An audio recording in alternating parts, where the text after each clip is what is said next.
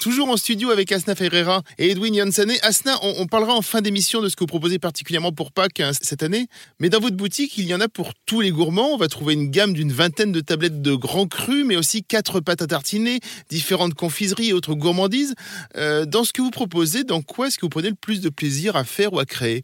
Est-ce que c'est la tablette toute seule ou est-ce que ça va être justement euh, vos mélanges et vos recettes? Non, la tablette, j'aime bien proposer ce qui est pur, tout complètement, quelque chose de complètement décalé, comme euh, la tablette au CBD, la tablette euh, euh Dark Nuts. Qu'est-ce que c'est Dark Nuts? En fait, pour nos chocolats au lait, on propose que du Dark Milk, c'est-à-dire un chocolat au lait qui est à 60%.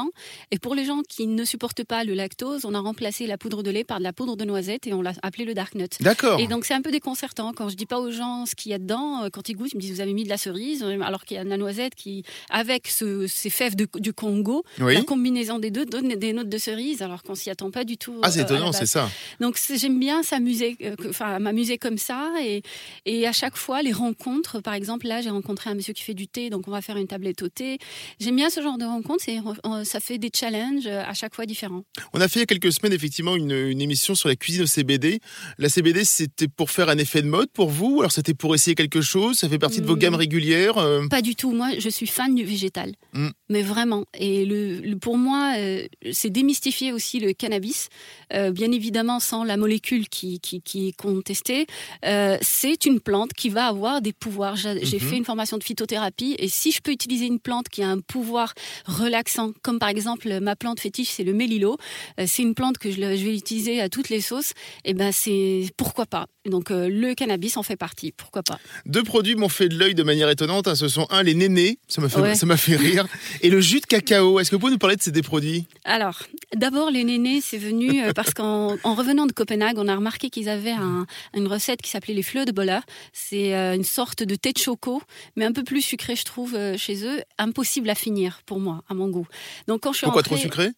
Trop grande, trop sucré avec un massepain. Perso, trop tout, quoi. Perso, j'aime pas la pâte d'amande, donc donc j'ai trouvé ça dommage. Et puis en rentrant, j'ai dit à, à, mon mari Vincent, j'ai dit j'aimerais bien faire la même chose, mais quatre fois plus petit et sans la pâte d'amande. Et ce que j'adore, c'est les les pralinés. J'adore les pralinés de noisettes, les gènes du jardin. Donc j'ai remplacé cette pâte d'amande par un praliné assez costaud à 70% et j'ai réduit la taille. Et ça ressemble, je vais pas dire que ça ressemble au néné. Hein. ça ressemble à un petit sein. Et c'était une discussion. On l'a lancé pendant Octobre Rose. Oui. Et c'était une discussion à table avec mes filles. Et mes filles, je leur ai dit bon, ça vous rappelle quoi? Elles dit ah, bah, ça c'est en fait, ça fait un peu des nénés. Euh. Et donc on a, on s'est, pris de fou rire. On s'est dit bon bah on va les appeler, les appeler les nénés. Donc euh, et après c'est. Et le jus de cacao, là vous travaillez avec le mucilage, c'est ça hein? Euh, Le mucilage, ça fait six ans que je. Alors expliquez un petit peu aux éditeurs ce que c'est que le mucilage, parce que c'est assez récent aussi de voir les chocolatiers qui utilisent le mucilage. Euh, moi, ça fait quoi? Ça va faire deux ans à peu près que je commence à le voir en chocolaterie. Qu'est-ce que c'est? Pour moi, c'est grâce au mucilage qu'on connaît le cacao tel qu'on le goûte aujourd'hui. Parce que c'est là où il y a le sucre qui déclenche la fermentation pour les précurseurs d'arômes. Donc, c'est euh, tout simplement des polysaccharides euh, enrobés de sucre et de jus. Ça représente 90% d'eau dans la cabosse à l'intérieur. Et c'est ce qui a fait que le cacaoyer s'est propagé à travers l'Amazonie, parce que c'est ce qui a été la récompense pour les singes et même pour l'être humain, parce que c'est ce qu'ils mangeaient au-delà de manger du cacao. Mhm. Donc ce jus-là, une fois qu'on commence la fermentation, quand on est dans un circuit normal, euh, pour la production de chocolat, ce jus s'échappe, et on ne l'utilise pas. Dans d'autres secteurs, on peut valoriser ce jus, on récupère ce jus au lieu de le laisser partir euh, par terre, on en fait, on le, on le pasteurise, on en fait soit une purée, soit un jus en le diluant.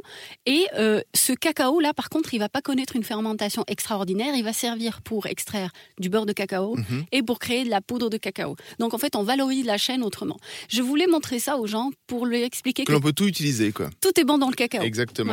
Alors je l'ai dit, vous êtes bordelaise, hein, vous avez travaillé une gamme de chocolat en rapport avec le vin.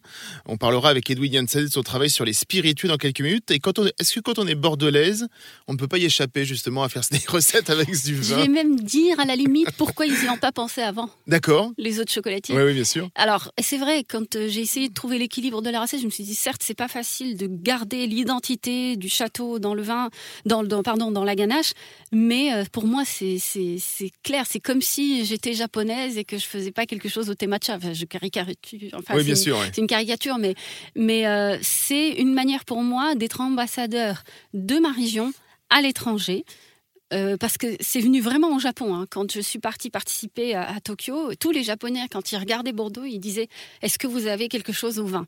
Et là, je eh suis revenue déterminée à me dire Bon, cette fois-ci, bon, on va bosser un petit peu, on va bosser un peu la bouteille. On continue par les chocolats dans Miami France. On se retrouve juste après pour échanger avec Edwin Yansane de Edward Chocolatier. À tout de suite.